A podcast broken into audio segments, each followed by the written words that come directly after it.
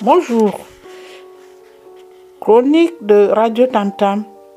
Et c'est vrai, comme le dit Zemmour, que dans l'histoire, les Russes n'ont pas souvent attaqué.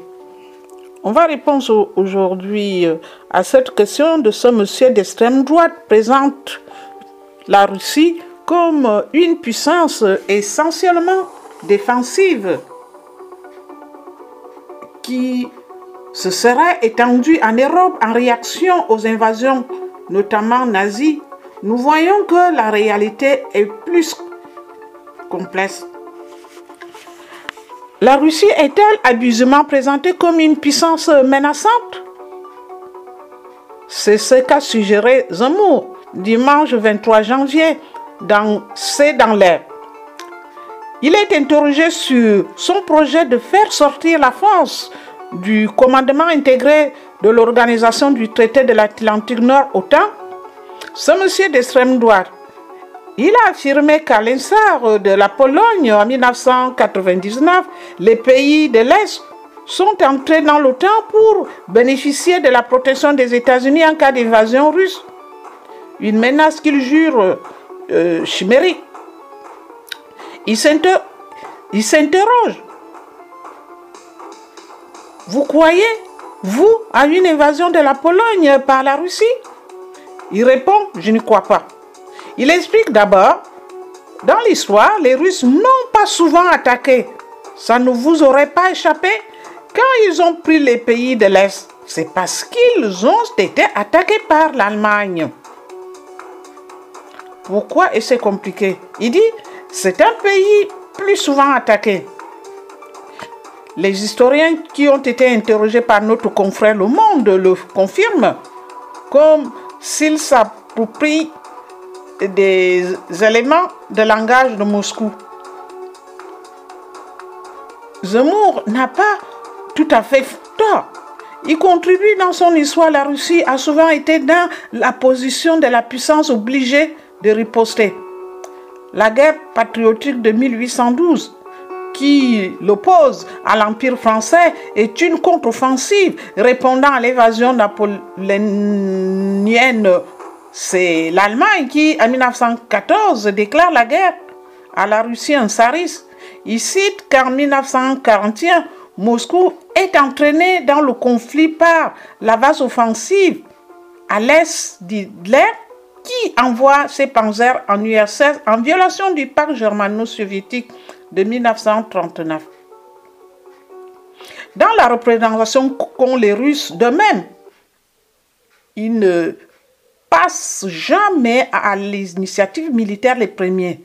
Résume François Xavier Nera, maître de conférence en histoire russe à l'université Paris 1 Panthéon-Sorbonne. Les historiens affirment de ce point de vue, Zemmour a raison d'affirmer que l'attaque nazie a été déterminante dans la stratégie d'élargissement vers l'ouest le pacte de Varsovie, réponse du bloc communiste à la création de l'OTAN, a servi de glacier protecteur.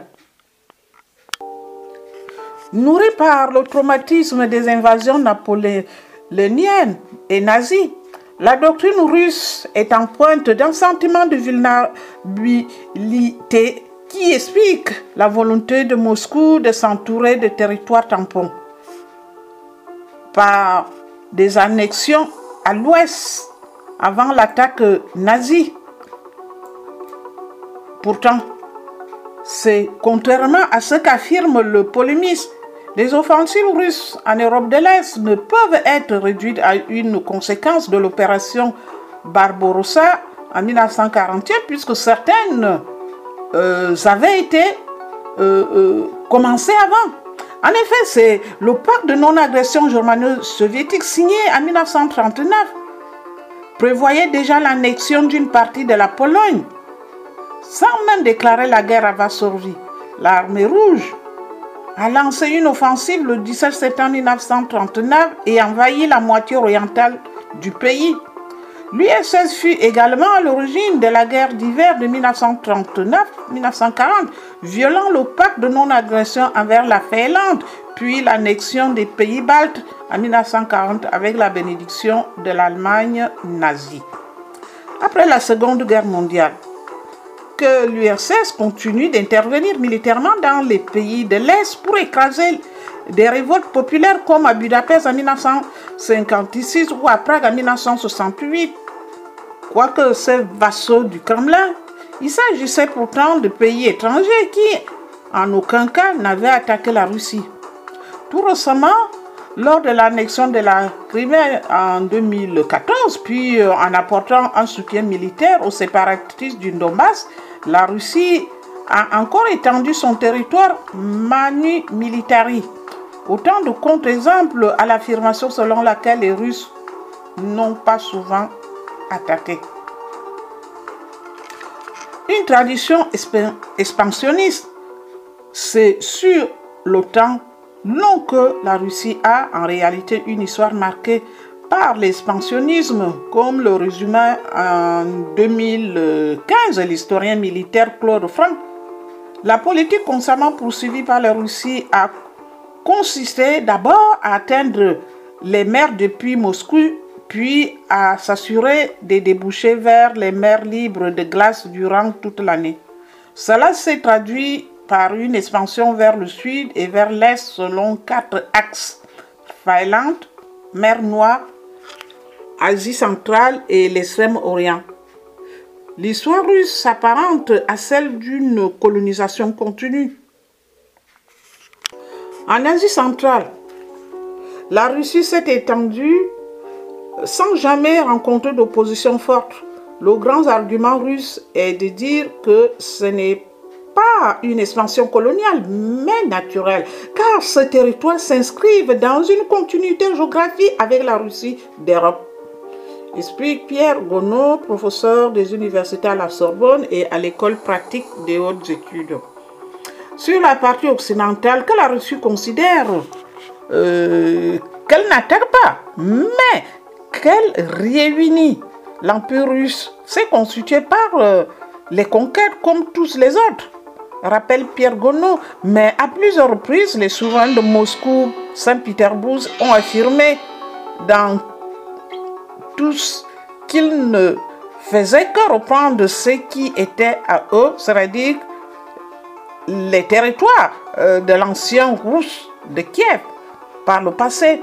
Cette doctrine avait justifié à plusieurs reprises l'absorption de l'Ukraine, héritière de la Russe de Kiev, ainsi que le partage de la Pologne en 1795. C'est une politique étrangère ambiguë. Moscou justifie ses interventions par l'appel à l'aide d'une nation alliée dans sa communication politique. Ainsi, son invasion en Afghanistan en 1900 79, euh, alors que le pays est déjà dirigé depuis 1978 par un régime soutenu par les soviétiques. Au vu des infiltrations américaines et britanniques, la décision de l'intervention a été prise. Conclusion, Talinter Manassian, professeur des universités à l'Institut national des langues et civilisations orientales et spécialiste de l'histoire de l'URSS cette solidarité affichée qui peut aussi avoir pour ressort des partis vassaux locaux, des gouvernements fantoches ou encore euh, des citoyens russophones à qui la citoyenneté russe a été stratégiquement accordée, comme en Ukraine dans les années 2010. Résultat, lors de l'annexion de la Crimée en 2014, quand l'Ukraine dénonçait une invasion Moscou présentait ses soldats en opération extérieure comme des forces locales d'autodéfense. Cette rhétorique est ancrée et sujette à plaisanterie dans les anciens pays soviétiques. Il y a un Congo tchèque qui dit que les Russes sont intervenus en Tchécoslovaquie en 1968 en expliquant avoir été appelés, mais qu'ils sont restés en attendant de savoir par qui relate Pierre Gonod.